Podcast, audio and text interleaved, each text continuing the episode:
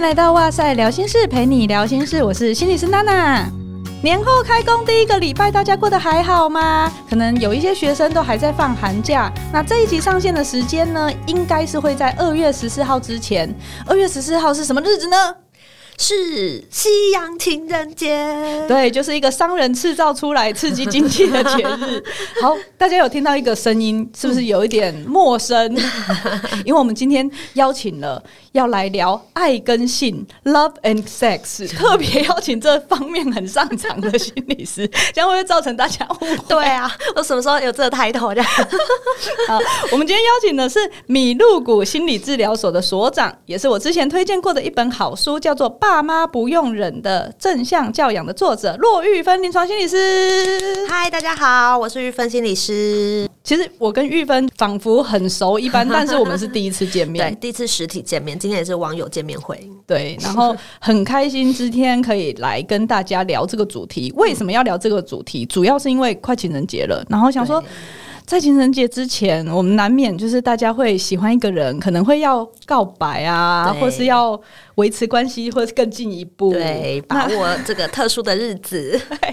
可是这有点不简单，会不知道怎么做。嗯、那甚至是家长想要聊的话，可能也不知道如何开口或关心。是，嗯，所以我们就觉得，哎、欸，聊这个有关于性教育或是恋爱。恋爱教育吗？很想接 ing 怎么办？是不是太老了？透露年纪，他他们可能不知道。哎、欸，不会啦，恋爱 ing 是五月天的歌，对，可是很久了。但是五月天很红，所以大家知道是谁。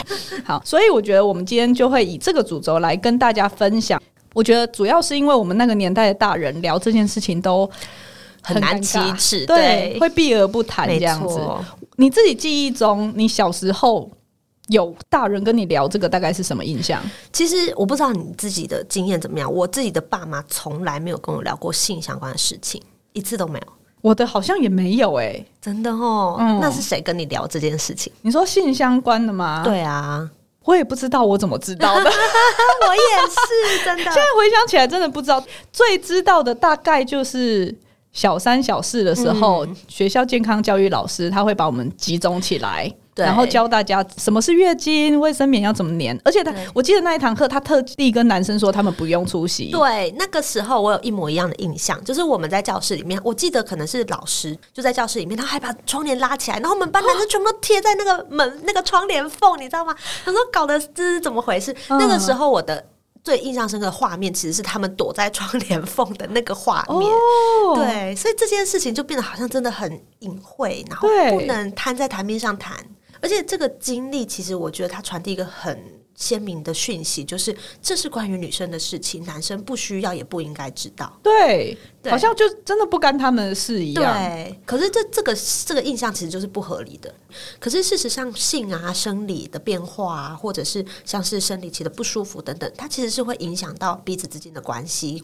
然后生理会有变化，其实也不只是女生，其实男生也会有一些东西。可是当这件事情全部都只重点只被放在女生，而且是男生没有摄入跟了解的时候，那未来我们怎么去谈彼此的尊重、彼此的理解等等？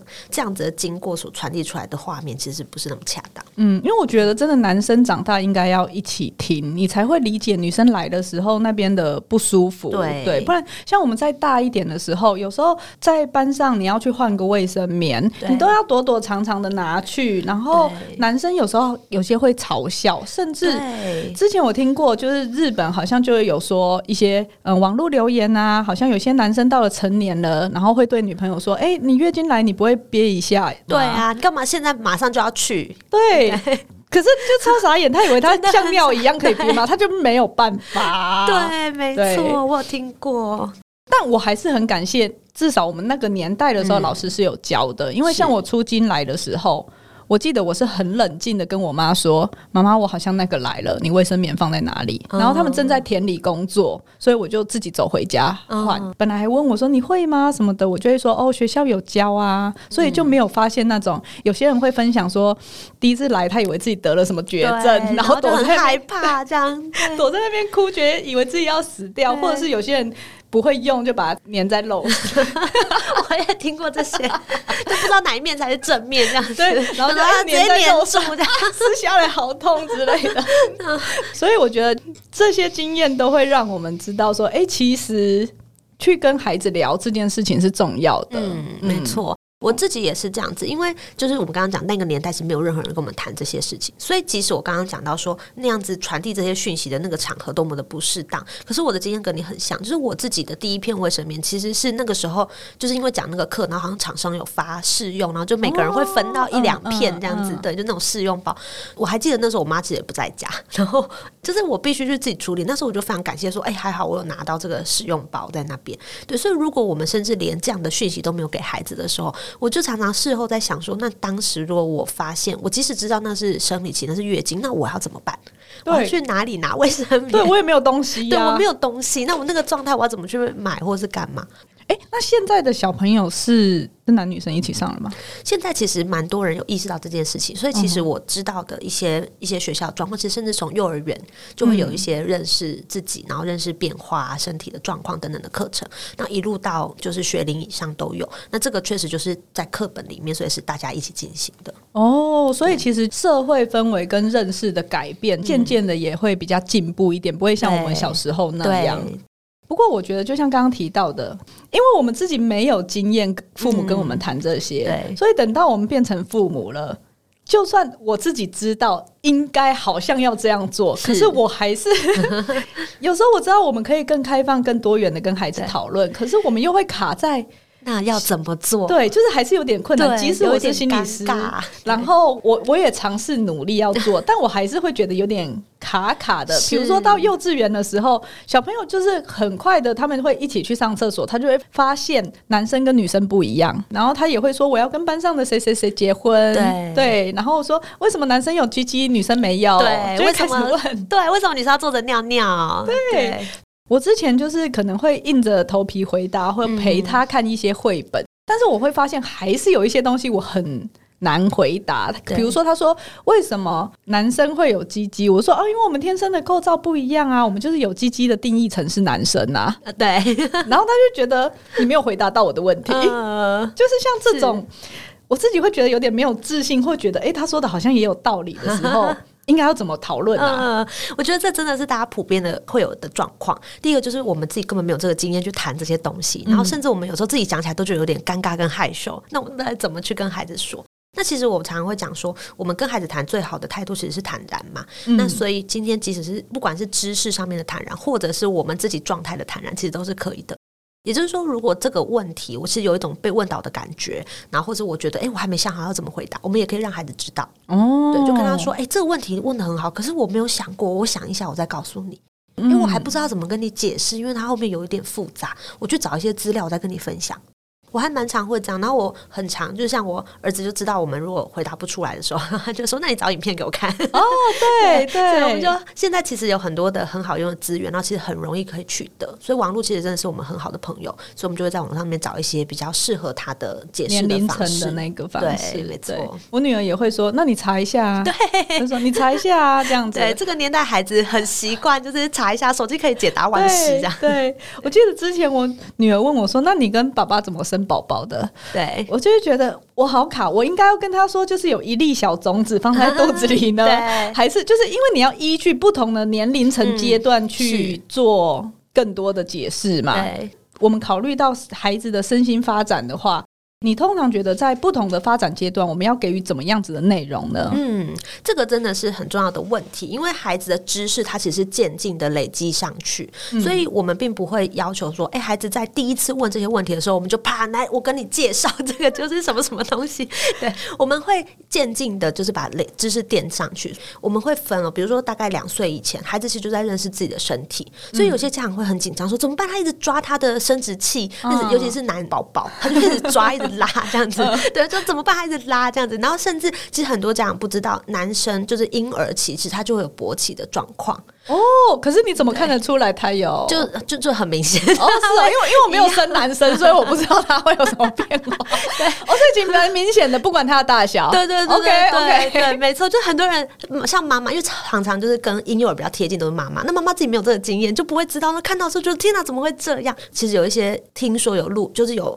照到超音波，是孩子在妈妈肚子里面就会有这样的状况。哦，对，这个我自己没有看到，但我有听说这样子，它是一个非常正常的生理现象。对，没有错。一直到像我儿子现在就是四岁嘛，那他其实一样会在一些状况底下会有这样子，就是比较充血的状况，这其实是正常的。一两岁的孩子，其实他就是那个，就是他的一个身体器官。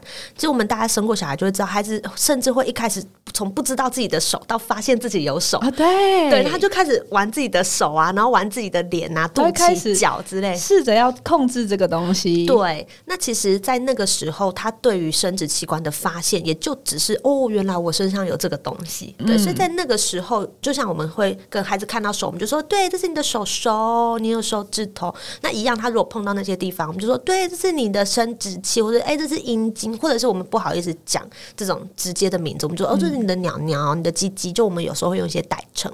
那我自己的立场就是，我们会可以有代称，可是我们孩子还是迟早要知道说他真正的名字叫阴茎，嗯、对，所以他要认识正确的名称，但他可以有一个昵称，这个是没有关系。可是，如果孩子一直都不知道你真正的名字，只知道那个昵称的话，这其实对他对自己的认识，跟他未来要去陈述一些事情，或者去理解一些事情，其实反而是不太好的。嗯，哎、欸，像男生的代称是就是什么鸡鸡啊、鸟鸟、啊，那女生的代称是？女生你们都怎么说？其实很难代称呢，因为有时候大家会讲美眉，问题是我们家的美眉就叫美眉，所以你不能说，所以这个是美眉的妹妹，就是很复杂，你知道？怪，对对，所以其实。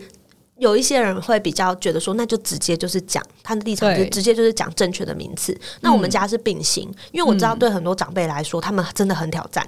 对我们这辈都已经有点挑战，那他如果又会跟阿公阿妈上一辈接触，对他们来说就更挑战。所以像我儿子就是知道，他知道阴茎，知道睾丸，知道阴囊，可是他也知道平常我们在讲鸟鸟的时候是在讲什么。所以像这样，其实对孩子来说就会是比较理想的。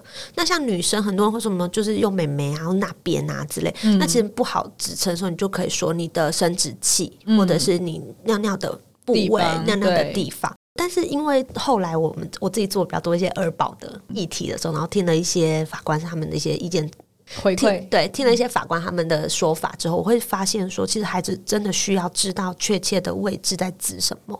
对，他如果用的比较模糊的话，未来如果真的发生一些事情的话，他没有办法具体的告诉我们他遇到的事情是怎么样。那这有时候其实会影响到后续的一些判断。我自己的话是从孩子蛮小的时候就让他知道正确的名称是什么。所以这个或许是在学龄前期的时候，我们就可以慢慢的教他认识自己身体的器官、正确的名字跟昵称，然后他知道正确的部位在哪里。那随着孩子比较大一点的话，学龄前有一个很重要的东西是隐私，还是要开始知道说，为什么这些地方我们平常会遮起来，为什么我们不要在外面就露出来，或者是就是直接去抓生殖器之类的。很多时候我们会跟孩子讲说啊，这不好看呐、啊，你这样丢脸，人家小礼貌啊之类的，对对对可是事实上呢，我自己的解释是，这个是一种尊重，因为这些东西是大家的隐私，那我们会希望可以保护起来，因为它也是很重要的地方，所以我们平常不会随便的露出来给别人看。那彼此看到的话，其实会有一些不舒服的感觉，对，所以让孩子感觉到，并不是说你这露出来像什么，露出来会被小狗吃掉。我就听过，听过有人这样子，小狗应该心里觉得很衰，我才没有要吃，我才不要吃。对，所以就是有的时候大人不知道怎么讲的时候，就会讲一些很奇怪的理由，然后小孩其实留在心里的印象只有很可怕。对，然后跟露出来，其实我就听过一些朋友，就是孩子露出来的时候就会很紧张，想要拉起来把它遮起来。嗯，对，我的孩子自己大概在两两岁多吧，他真的就是大人随口一句说你这样子羞羞脸，赶快遮起来。他后来光是换尿布的时候，其实就是非常的紧张这件事情。而且长辈很喜欢讲羞羞脸，对，没有错。可是身体的一部分为什么是羞耻的？它不应该是羞耻的。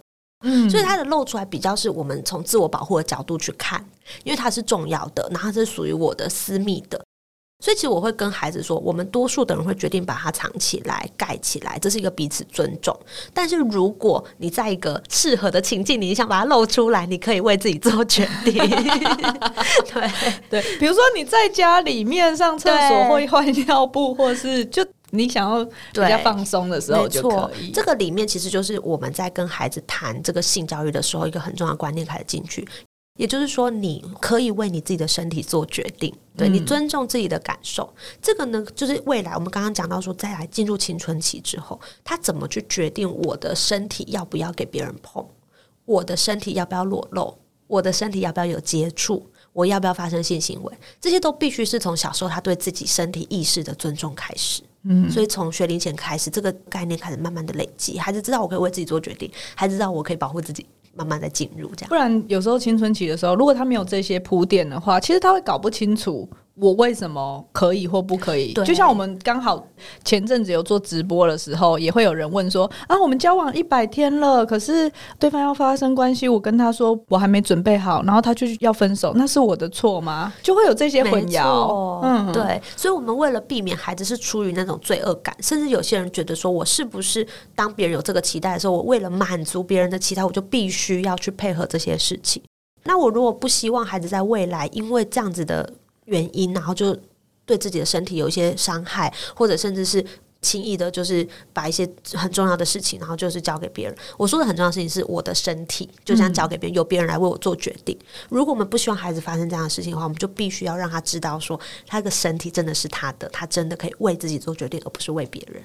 所以，我刚刚听到这个比较像是我们自己保护的部分。对，另外一个方向就是我们怎么样也尊重别人的部分。好像也是从幼稚园就要开始，因为像我女儿，她就会跟我们的关系是很亲密的，所以她时常就会抱我们啊，或者是亲亲啊，或者是手就过来啦。可是你就会开始教她说，在公众场合的时候不要随便摸妈咪的屁股，或者我穿裙子的时候手不要伸进去，因为她在小小孩的时候，她不会注意到这些。然后，另外你会需要开始教他，比如说他会有时候靠妹妹的脸很近，嗯、或是想要抱她，或者觉得你好可爱哦，去捏她。那小的他会说：“嗯，不要，你走开什么的时候。嗯”那如果大的还继续弄，我们就会提醒他说：“别人说不要的时候，你就必须要停下来。”没错，其实我觉得小孩很好教，可是大人很难教。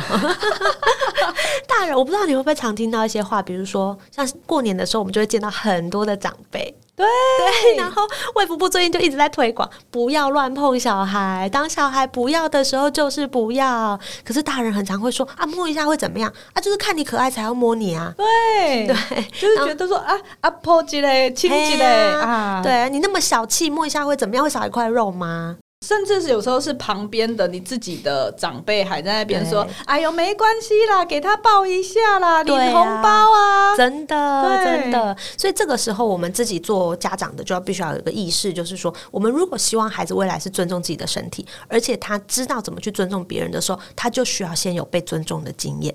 对，也就是说，如果他的经验里面就是大人是大人，他是有力量的，我不能反抗，所以他想要摸我，我就必须要配合。那未来当他成为有力量的人的时候，他就会觉得我只要能够强迫别人，他就应该要配合我。所以这个我们可能会没有想到说，这些小举动会对一个孩子在界限上面，或是自己的身体上面会有这一些的影响。嗯，没错。我其实常常都会说，我们其实要想的并不是这个行为本身，而是这个行为传递给孩子的讯息是什么。嗯，讯息。对，所以这个讯息就会提醒我们说，哪些事情适合或不适合。那刚刚讲到的呢，比较是学龄前期跟在学龄期的时候，我们可以慢慢做铺垫的，然后跟孩子谈到的一些方向。我想最关键的应该就是青春期了，对。然后大家最担心的其实是 青春期，对，因为这你自然生理上会有很多性的冲动跟好奇，没错。可是呢，大家的前额叶 又还没有长好，对，又还很幼稚，冲动控制啊、意志啊、思考后果啊这些能力都是嗯还没有好，对。然后偏偏我们过去的性教育，大部分就是少少的性知识，跟就是没有性爱教育，没有。所以我知道很多人都会说，哎，他是靠 A 片来学的。那我现在想想看，对于比如说怎么样接吻啊，或者是前戏啊等等的这些，其实你大概就比较大的时候，你看到电影、对戏剧的时候，你大概会知道。但是通常他们就是躺下去，灯暗掉，然后就隔天早上，或是。更古老之前，比如说玫瑰铜铃眼那些，是不是会什么一朵花就谢掉？然后太阳就会出来，然后就明天早上了。所以现在的孩子比较多网络上面的资讯可以去搜寻，可是这些我们说传言，它有时候就是靠你自己去揣测的，或者是这些讯息大部分会有一点点夸大，或者是有一点偏差的。我们当然最不希望的是孩子用他自己的肉身来去做事物学习，所以这对现在的家长来说是一个蛮重要的议题。嗯，然后他们也愿意陪孩子成长，可是要怎么谈呢？嗯，其实为什么刚刚我会在学龄前跟学龄期的初期讲这么多，是因为这些东西就是我们接下来面对孩子青春期的大挑战的基础。我们必须要先有那个沟通的基础，互相尊重的基础，孩子才可以开始进入跟我们去谈那种更深入的东西。那为什么青春期大家会开始这么担心？是因为他真的开始具备在生物上面繁殖的能力。对，而且有些现在小六看起来。就是大人的身体啦，没有错。其实现在比我们那个年代啊，青春期往前减了一到两岁了。也就是现在小女生普遍是十到十二岁就会开始进青春期，也就是三四年级。嗯嗯。常常我们都会觉得啊，那个是很遥远的事情。很多家长就会觉得啊，青春期不是应该国中高中的事情。其实没有诶、欸，中年级有一些孩子就开始进青春期。那男生会晚一点点，但是也是在高年级的时候就会开始进入青春期。哎、欸，是不是有提前？我记得我们那代大部分出金来的时间是小六、国一，对。可是现在真的变成到小四，对，小四、小五，就是提前一到两年。是因为环境荷尔蒙吗？还是现在吃的很营养？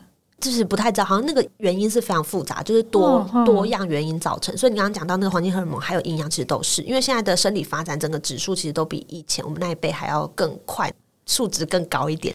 而且我记得我之前也有做某一些就是司法训练的时候，我们也会接到一些要评估性侵的加害者，嗯、对他可不可以还起诉啊等等的。那有时候你会听到他们的说法，就是说他不知道对方未成年，嗯、他说啊，他看起来就很大啊。对，我之前有一个很经典，就我在病房里面就是带这些就是加害者的一些处遇的事情，然后他们就说，然后我 leader 就问他们说，那你们这些事件之后，你们学到了什么？他说学到要先看身份证。就好像也没错啦，对，对你，你你懂得保护自己哦，对，但是还是要先问别人的意愿吧。对，其实重点在于别人要不要发生这件事情。嗯、我觉得这其实是司法上面很困难的问题，就是说，如果对方未成年，可是他想要呢？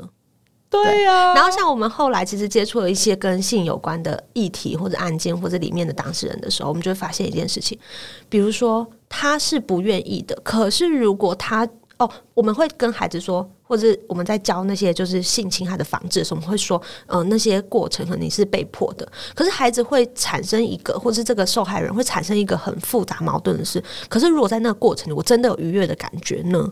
哦，对对，因为那个生理上面的愉悦的感觉，甚至高潮之类的，那它其实不见得跟你的意愿其实是互相就一致的。嗯，对，所以这时候，如果我们只有不断的去强调，就是呃，你是不是受害者这样的角色的时候，他们其实会产生很大的矛盾。对，而且甚至有时候那个罪恶感会加成，变得很重。哎，对，那就会变成后续很多情绪上面的议题。对，嗯、所以其实我们在前面。我们在青春期的时候，其实跟孩子谈的已经不只是性的知识了，更多要去谈到关系跟意愿，在什么样的状况底下，你觉得是在乎的，跟你愿意的，然后你跟别人的关系是什么样子的。就是你的内在感受到底是什么？没错。然后你有没有在这个互动过程中觉得是被尊重的？嗯，没有错，这个会变成是在青春期的讨论的关键。但是我们很多时候，大人只有跟他们说，你发生关系你就完蛋了，你现在生小孩你就完蛋，一辈子就完就 Q 嘎，就是都用威胁的啦。对呀、啊，可是事实上，我们其实要去思考的是，生小孩本身不是一个问题啊，而是说，那你自己呢？你的生命的规划呢？你自己对自己的期待呢？当你决定要在这个时候生小孩的时候，你有思考过你自己会有的改变会是什么吗？你的生活的面貌会有什么的不同吗？很多孩子他知道会生小孩，可是他从来不知道生小孩是这么辛苦的一件事情，养小孩是这么累的一件事情。如果知道的话，我也，是不是？对，我老公到现在都不要生第二胎，就是这样。我那时候生第二胎的时候，就是心理师朋友们说：“哎、嗯欸，你们冲动控制不好、喔，青春期哦，就还会被呛这样子，好好笑。”对，昨天才跟朋友吃饭，然后他们就说：“我就是在还没有想清楚的时候就怀了，对，所以才会有老二。”所以就是我们怎么样子跟孩子谈性教育，其实很大的部分我们在谈的是关系这件事情。嗯那那个关系就是说，我怎么认定我跟他的关系？那还有关系这件事情，需要用什么东西作为代价才能证明吗？需要被巩固吗？那还有就是，我如果今天交往了，我是为什么要跟他交往？交往跟一般的朋友的定义有什么不同？对我来说，我希望在这段关系里面获得的东西是什么？我看重的是什么？对，这反而是我们在青春期都需要跟孩子厘清。可是我们如果只做性的教育的时候，却都会忘记。可是事实上，性其实它必须跟关系一起去考虑，所以它也不是只是单纯的说。到底可以做或不能做这么简单而已，对，或是你在什么状况下可以？因为你真的很难定义啊！你说我交往一百天不行，交往一百零一天就可以吗？对啊，那我过十八岁生日就可以了吗？我大学毕业那一天就可以了吗？对啊，当然也会有些人，我觉得高中更成熟以后，其实就可以去跟孩子谈，比如说婚前性行为啊。对，现在应该都到高中就会教怎么戴保险套那些吧？其实国中就会教，哦，国中就有了，对。甚至之前有一个比较有争议的老师，其实他是在国小的呃健康教育课程上面去教保险套这件事情。其实我蛮支持这件事情的，可是那个时候他就受到很大的反弹。嗯。其实你要想哦，如果孩子他四年级的时候他月经就来了，他不认识那个东西，对呀，行吗？对呀，然后他如果看到了。那他不敢问的时候，嗯、那不是后果不是更严重吗？我之前在网络上就看到有一个人分享，就是他好像还小的时候，他印象中在家里捡到了一个黏黏的袋子，嗯，然后他好像就问爸爸妈妈那是什么，他们就说那是装鼻涕的袋子，就是大家就会用这种方式，对，没有错，没有错，所以你就会觉得呃，哦，OK，好吧，对，所以其实孩子他就是需要知道这些事情。现在其实很多人就会说，那我们就要让孩子知道怎么保护自己，对不对？怎么避孕？可是我们只教避孕，那我们还是没有去处理到今天孩子如果发生了就是性行为好了，他知道避孕，他保护自己身体的健康。可是其实孩子会有很多的纠结跟冲突，怎么办？我好像做了这件事情，我是不是一个现在是一个糟糕的人嘛？我是一个糟糕的小孩嘛？嗯嗯、那我如果做了这件事情，可是他还是不喜欢我，那怎么办呢？我很失败吗？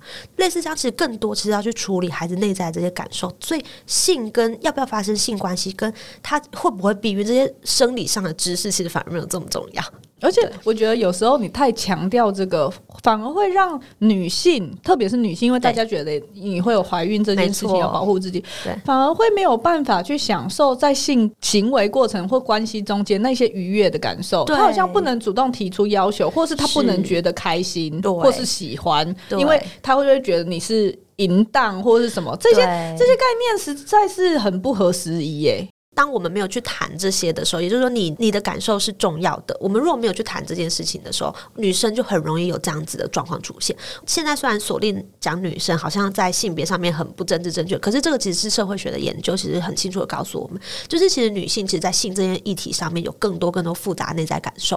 所以，如果我们没有机会去跟孩子，尤其是女孩去谈这些关系、这些感觉的话，他们很容易就会陷入这种自责。就像我上次在一本书里面看到的一句话，就是女生会觉得说我。不做是我没有魅力，可是我做了，我是荡妇。哦，好极端哦！对，那我到底要不要做？对啊，对，而且甚至是我觉得，像男生自慰打手枪这些的，或看 A 片，大家会觉得是很正常。每个人低潮里面都有一定的库存，是。可是女生却没有办法去做这件事情。对，嗯、女生如果坦诚说，对我去看 A 片，我常看 A 片，我电脑里有很多 A 片，很多人就会觉得你就是很脏啊，或者你就是很淫荡啊之类的。可是其实这个就是都是正常的性的。感受性的愉悦性的需求，所以这些东西确实是我们现在在需要让更多人去理解这件事情。就是其实，在提倡说男女平等的时候，也别忘了这一块啦。嗯、没错，没错、嗯。时间也差不多，但我觉得还蛮重要的，就是之前也是哇塞的听众有来问说，嗯、其实对于同婚议题在吵的时候，哦、有些家长是蛮可以接受的，然后他们也会觉得。自己的小孩可能有这些倾向，他们想要谈，可是他们不知道如何开始。嗯，嗯，我觉得光是要谈一般的男女交往，对于家长来说就已经不知道怎么讲，因为他们大部分就说：“哎、欸，有没有交女朋友啊？带、啊、回来看看啊，这样子。”可是他尽管今天觉得。孩子可能是同性倾向，他可能也不太好意思问他说：“啊，有没有交男朋友啊？要不要带？”就对他们就不知道怎么开口。可是他们是想要让孩子知道他们是接受的，嗯，是。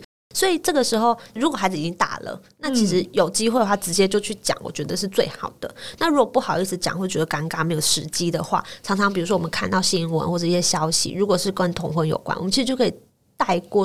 表露我们自己的立场。啊、对，就比如说，哎、欸，今年又有同志游行呢，不知道今年有没有什么特别的诉求？类似这样，那我们的语气是这样，我们态度是这样，孩子自然就会接收到那个讯息，说，哦，原来你是好奇，跟你是认同的，可以接受、嗯，你愿意了解看看。对，没有错。所以这时候，孩子假设他自己是同志，他就有机会去告诉你他所知道的事情，我们也就有机会去谈关系这件事情。所以，或许用这样子的方向来。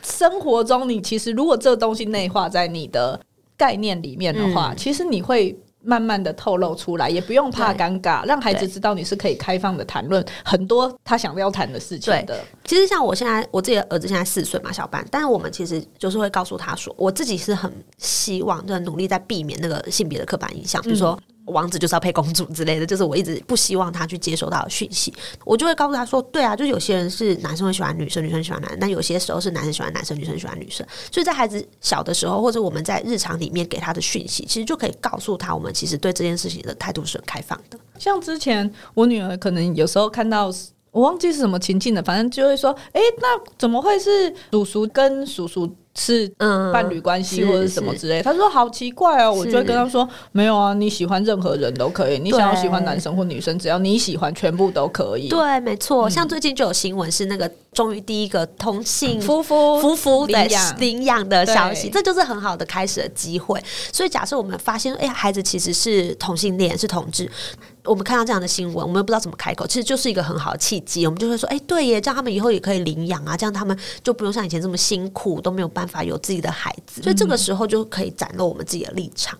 好，所以这些呢，是我们刚刚稍微帮大家整理，在不同的年龄层阶段的时候呢，我们可以怎么样子跟孩子谈性这个议题，甚至到关系这样子密不可分的这个议题。最后，其实我想要请。玉芬就是除了自己出书以外，他也会跟孩子共读很多绘本啊或书籍。嗯、有没有特别可以推荐不同年龄层的亲子共读绘本，或者是青少年可以看的读物？因为像我之前也会跟我女儿看像蝴蝶朵朵啊，嗯、或是秘密派对那些，我真的觉得非常好用。如果你不知道怎么凭空的开口的话，用一些素材是还蛮方便的。没错，没错。那就像要对照到我们刚刚讲的，不同年龄层他需要的知识不太一样，所以在孩子比较小的时候，我们就会先挑选是介绍身体部位的东西，比如说这就是我的身体，嗯，我的小弟弟和你的小妹妹等等。那这个就会比较多跟身体本身有关啊。对，我们家也有一本叫《女生小秘密》，对，可是那一本传递的讯息，它的有另外一本叫做《男生小鸡鸡》。哦，可是这个名字上面其实就传递有点奇怪的讯息。哎、欸，对，哎，女生为什么是秘密？对，没错，就开始觉得不太对劲。它中间有一段是还不错，嗯、就是说，哎、欸，男生尿尿，女生那个，但是它后面也有一点点有刻板印象的部分。对，没有错。所以其实大人自己有觉察的时候，其实这就是一个我们不需要全部都排除掉，还有一点点歪掉的地方，我们就都不要。可是我们自己有觉察，我们就可以在这个时候去跟孩子澄清，对，附加一些讯息上去。嗯、所以家里手边如果有些相相关绘本，也许不见得是我们觉得。非常推荐的，但也没有关系啊，我们就用那些作为素材。但是我们告诉孩子，我们自己想传递给他的价值观是什么。所以像刚刚提到那个，这就是我的身体啊，我的小弟弟，你的小妹妹啊，或者是我是怎么出生的呀？啊，原来如此，性别与身体，那这些都大概学龄前到大概国小低年级可以看。现在听众有学龄前小朋友的，赶快抄起来。对对对，就这些书单，对，抄起来。我我们会整理了，我们会整理放在资讯栏。对，我的身体我决定，这些我觉得都是蛮好的，因为它会传递孩子除了知识之外，还有很多的关于自己的想法、自己的感受的决定。哦，像刚刚讲到就是那个同性的议题，其实包含现在也出了很多什么两个爸爸。对，国王与国王，这些其实都是跟就是同性的性倾向有关的。那大一点点的话呢，就会有大一点给青少年的书。其实现在出蛮多的，像是有什么毛病，那个毛就是。体毛的毛，啊、对，它那个毛就会放很大，对，他就在讲一些身体上的变化。嗯、那这个就是给孩子自己看的书，就是当他们第二性征出现的时候，会有一些疑惑的时候就可以看。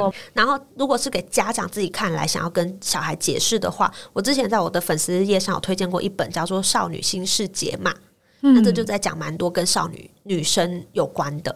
很需要，很需要，对，因为少女就是真的蛮多，对，没有错，没有错。然后另外有一本，我觉得有点惊悚，就是对家长来说啦，就会觉得、嗯、哇，就居然有这样子这么开眼界的内容，就叫做《女孩与性》。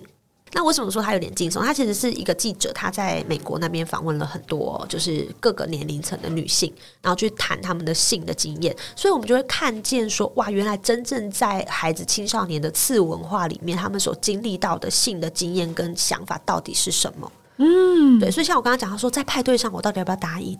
我喝了酒之后，我的身体，我为自己做的决定，我如果意识不是那么清楚的时候，那我发生的这些关系到底代表了什么？像这些，欸，这个对大人来说有时候也不容易耶。对，可是我们就不能否认，其实孩子的生活里面就是迟早会经历到这些。嗯。而如果我们不希望孩子是他已经发生了之后，我们才来想办法处理后果的话，我们就需要先做一些准备跟了解。而且回想一下自己的大学也是很精彩，啊、所以我们 也是离家念大学的吗？对对对，我也是，我也是。所以就是，嗯，你会觉得，呃，还是先让他们有多一点了解好了。是啊，没有错，对。所以这些就是给爸妈很好的预防针。好，太感谢玉芬今天跟我们分享了那么多，嗯、还有书单超精彩。那、嗯、今天这一集节目其实也是台湾临床心理学会跟我们合作制作播出的。嗯、我们当然一样要。官宣一下，就是台林新新的粉丝专业，我们请玉芬帮我们介绍一下。好啊，台湾临床心理学会，我们现在有一个粉丝专业在 Facebook 上面，叫做“你的专属健心教练”。其实呢，里面就会提供很多跟心理学相关的一些知识跟讯息。那我们会有讲座，有线上的团体啊、课程，还有录了影片、Podcast 等等，大家都可以选择自己比较习惯的媒介去了解这些心理学的事情。其实我们大概分了三大主轴，一个主轴是跟亲子有关的，那另外一个主轴是跟收纳囤积有关的，好像前阵子其实就有维君学姐来这边，就是对上了一集，对上了一集、嗯、很实用的收纳主题。对，那另外一个主题是跟失智症有关，这个东西的发想是跟疫情有关系。为什么呢？是疫情，我们花了很长时间跟孩子在家，那就会有很多的议题被凸显出来。嗯、比如说刚刚讲到性的议题，也许以前是在学校老师会去教会去处理，可是回到家里面那么长的时间在家里，就变成家长自己要去面对这些东西。那另外像是囤积，就是大家在家里就是一直网购，每天都在 签名收包裹。没错没错。那我昨天说没看到包裹，就是我要来拆，我要来拆，就很习惯。对，我们家也是每天回家就是来拆礼物的。对，就是他的假扮游戏里面出现那个送蔬菜箱的 卡车。怎么那么厉害？对，就是孩子的生活就是会习惯这些，但其实就是大人也会焦虑，说，哎、欸，会不会又开始有疫情？那物资不够等等，那所以就会有一些就是像这样的准备。对，那另外像失智症，其实就是呃，有时候疫情在家里面，其实长辈自己的心智状况，我们常常会忽略掉。哎、欸，这个差很多，因为差很。就是长辈没有办法去社区据点，对，他没有办法去据点，没有办法参加他习惯活动，社区大学啊，然后他平常聊天的那个凉亭啊、宫庙，全部都不能去了，因为他又不像我们可以用手机、Line 或者是电脑，所以你会发现他们开始就是看着电视打瞌睡。对，没错。那他其实社交外出的这种连接少了之后，他其实大脑啊认知功能退化其实很快。还会有一些忧郁的状况，嗯，对，所以其实这个部分也是很重要的一个重点。所以如果想要了解这些东西的话，就欢迎上 Facebook 的你的专属健心教练，推荐给大家，然后大家可以追踪参加里面很多精彩的活动，嗯、是。今天的节目虽然到这边，可是如果大家还想要听更多玉芬 跟我们分享这些情绪有关的啊，就可以到他的 podcast 节目来。嗯，就是幸福里情绪教育推广协会呢，我们自己也有一个 podcast 叫做一起 Q 幸福。